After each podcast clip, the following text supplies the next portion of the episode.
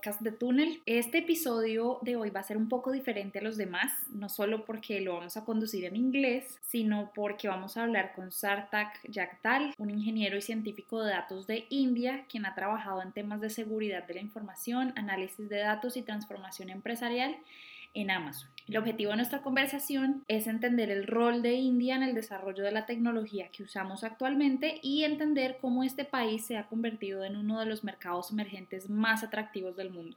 Así las cosas, le doy la bienvenida a Sartak. Vamos a comenzar. Sartak, welcome to the podcast. Uh, you are the first English speaker in the podcast. We are really interested in listening to your experience and learning from India's experience and perspective on how technology has shaped somehow the, the market that is right now India. Hey Natalia, thank you so much for inviting me over to this podcast. What sector do you think is going to grow the most and why?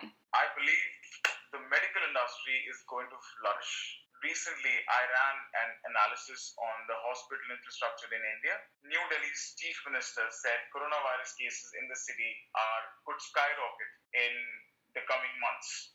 And currently, it's at almost 500,000. There is a huge shortage of beds currently for the patients with a normal disorder or, or a disease just like uh, cold, flu, etc., or an accident caused. I, I think another industry which will flourish is supply chain because supply chain, uh, as you know, a lot of companies are uh, going online. Uber just uh, bought Postmates just for increasing their supply chain for food delivery for Amazon. Amazon is currently hiring 70,000 plus uh, employees just to improve their logistics and their supply chain.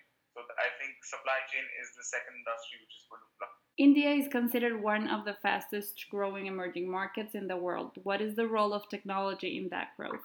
Well, India ranks among the most uh, attractive investment destinations for technology transactions in the world. Over the recent past, science and technology have made tremendous contributions towards the settlement of industries in India. The market size has grown tremendously, almost 65% since 2014.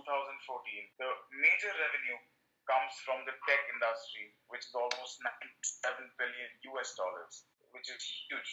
So I think uh, India is one of the fastest growing emerging markets in the world for the technological space. As an ex Amazon, why do you think other tech titans are setting their eyes in India? That a very interesting question. India permits 100% foreign direct investment in most sectors.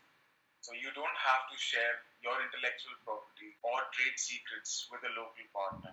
Many American companies have had factories in India for decades. Uh, for example, Amway invested almost 100 million in plants uh, in Tamil Nadu, which is a southern state in India. Uh, speaking as an ex-Amazonian, Amazon's biggest campus is not in the US. Rather, it's in the city where I used to live and work at. Uh, so it's one of the biggest campus, which is Hyderabad. Uh, as a result, uh, more investments are expected in this fiscal year, a lot of American companies are moving their bases from, uh, for example, China to India, as it's convenient for companies and because of the unemployment rate and the cost issues. Right now, the prices, the labor is cheap in uh, Asian countries. So a lot of the tech giants are, I think, are, are focusing on reducing their costs, at least pandemic. Part of your job as an Amazon was to be responsible for bridging the gap between IT and the business using data analytics to evaluate processes. Tell me more about the importance of data in today's world. Thank you for asking me that question. Uh, so I joined Amazon in 2016. I joined the risk management department, uh, which was analyzing the fraud segment of that. Uh, we looking into all the suspicious accounts, uh, all the transactional data, etc. And we analyzed data and we found trends. So analyzing the data, understand basically the types of fraud committed by hackers using social engineering or sending social uh, sending fraudulent marketing messages. This is one of the types of gaining their uh, identity or, or credit card data. So looking at these patterns, speaking of uh, the importance of data, data is incredibly important for businesses because it helps them to expose variability and optimize their operations for highest quality quality results. By examining uh, the large amounts of data, it is it is possible to uncover hidden platforms and correlation. The most important point over here is correlation of the data being uh, a fraudulent customer or or a, uh, a customer who's trying to uh, mask their ID and trying to get into a fraudulent, uh, a susp- do a suspicious transaction through someone else's card.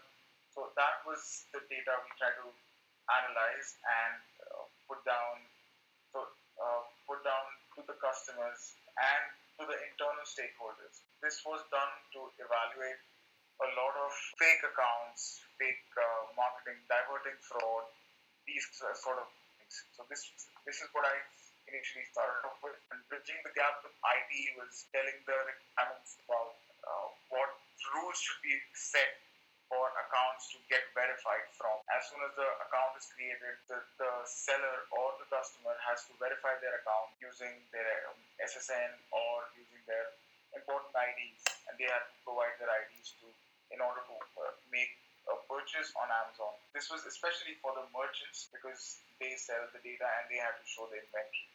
So we use data to optimize the supply chain.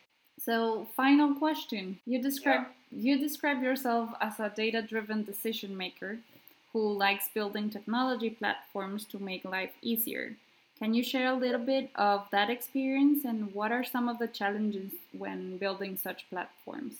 Yeah, thank you so much for the question again. Uh, this is uh, this is a very interesting and a hard question. Data gives you the business question, so what is to be solved. Uh, to gain a thorough understanding of your market, that is the first question. Find uh, and prioritize, your opportunities that minimize the risk and optimize the result.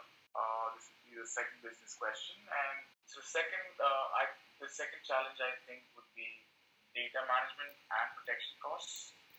So enterprises collect and store sizable data, which could overwhelming, which would be overwhelming uh, for traditional data centers and network infrastructures. Uh, constantly storing, securing, and backing up historical data can impact IT budgets. That is uh, one of the reasons uh, these challenges are, are listed everywhere. It's very expensive to store data, mm-hmm. and uh, so this also can has a lot of data breach. You can have, if you store a lot of data, you lead into data breaches. Also, the company are reluctant to invest millions in data warehouses because it costs a lot.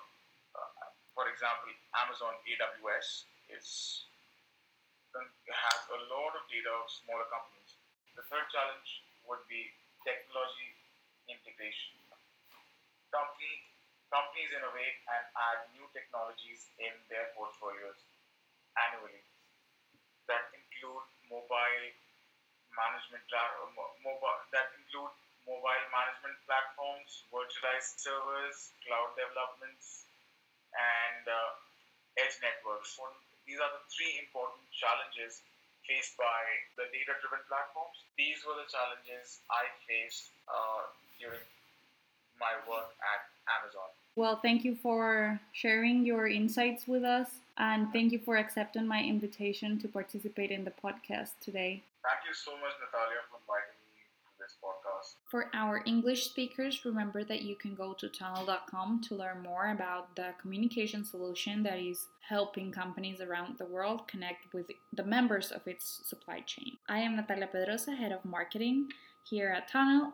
See you next time. Bueno, así concluye el sexto episodio del podcast de Túnel.